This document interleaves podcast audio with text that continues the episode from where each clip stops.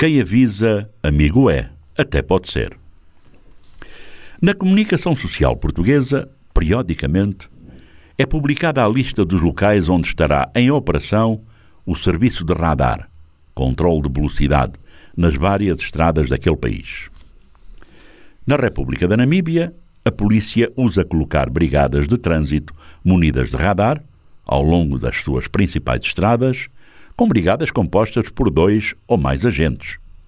Utilizam muito colocar-se nas localidades onde a sinalização existente obriga a diminuir drasticamente a velocidade, o que é normal, mas também nas vias de velocidade máxima, 120 km/h. Na sua capital, utilizam radares ao longo das avenidas e, sobretudo, no seu sistema de robôs ou semáforos.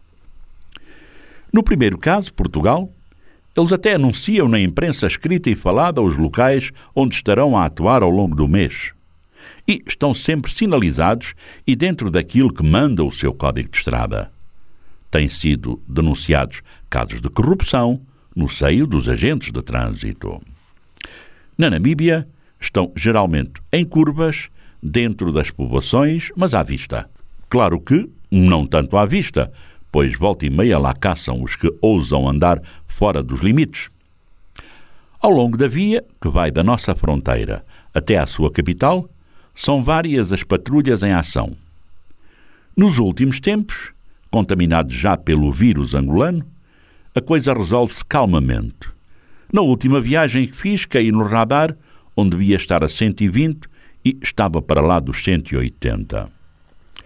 Na verdade, íamos desatentos, pois os carros que connosco cruzavam terão feito sinal de luzes, como é hábito, de forma de alerta de uns para outros.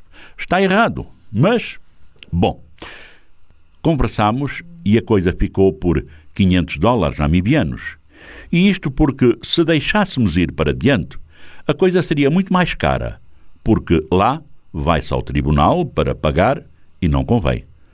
Temos mesmo que resolver o caso de qualquer forma, porque no regresso, se tivermos problemas pendentes, como uma multa ou mesmo fuga num caso destes, a matrícula do carro é imediatamente passada às autoridades fronteiriças e não nos deixam sair sem resolver o caso. E aí as coisas complicam-se. De qualquer forma, eles atuam dentro da lei, sem criar cenários para caçar os automobilistas, ou seja, acusando a sua presença e utilizando a sinalização da estrada. Quando caímos no radar, eles mandam-nos parar e mostram de imediato o filme onde está a imagem do nosso carro, a matrícula em evidência e a velocidade a que conduzíamos. Não temos como negar. Contaminados que estão, resolvem a questão das multas, nem todos, claro, mas uma boa parte, cobrando-nos à margem da lei e metendo a massa no bolso e assunto arrumado.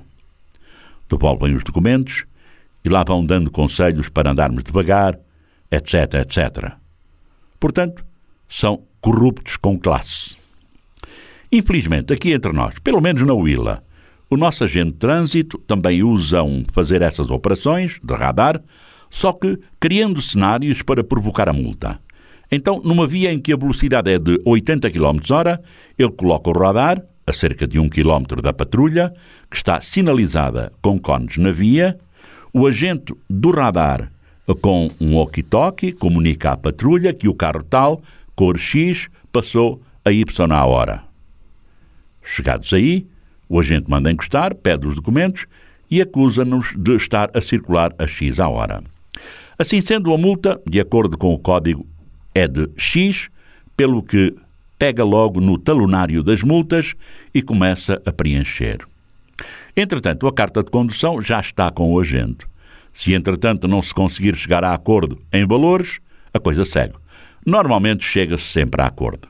Só não quando o cidadão não aceita porque afirma que vinha a 80 e exige ver o filme. Aqui a coisa fica complicada, pois eles não têm o filme. Quando isso acontece, mandam o cidadão seguir e devolvem o ou os documentos. Outras vezes, o cidadão vinha mesmo a 80 e o agente diz-lhe que a velocidade naquele local seria de 60 O cidadão reclama que não, a placa que está lá é de 80. Aí o agente vira-se e, com cara de pau, diz-lhe que, enquanto eles ali estiverem, a velocidade será de 60. Eu chamo isto saca fácil. Infelizmente, esse é o termo, para não utilizar outro bem pior. Na verdade, é uma caça à multa desenfreada numa via de cerca de 20 km. Chegam a estar três e quatro brigadas a operar só com a missão de sacar a gasosa. Os taxistas são os mais visados. Os automobilistas estão incomodados a torto e a direito e, se têm a documentação toda em dia, tentam pegar no macaco do carro, a chave de rodas, o extintor, os pneus do carro, etc, etc. Acreditem que os nervos ficam à flor da pele perante tamanha situação que mancha a corporação, embora nós saibamos que as orientações são para deixar fluir o tráfego normalmente e só agir em caso de irregularidades. Mas não, já não tem pudor, é mesmo à descarada e todos veem, só não vê quem não quer. Assim sendo, que benefícios isto trará para os cofres do Estado? Que ações concretas isto traz para melhorar o trânsito? Em que medida isto faz diminuir os acidentes na estrada? Essas ações diminuem o número de mortes no asfalto? A diferença entre o que se passa na Namíbia e aqui é que lá fazem-no com um certo nível e cá não têm sequer pudor. Em Luanda foram expulsos alguns agentes por prática de extorsão aos automobilistas. Mas, na verdade, por cá foi pior a emenda que o soneto, porque aqui na Willa a coisa é por demais. Saca fácil.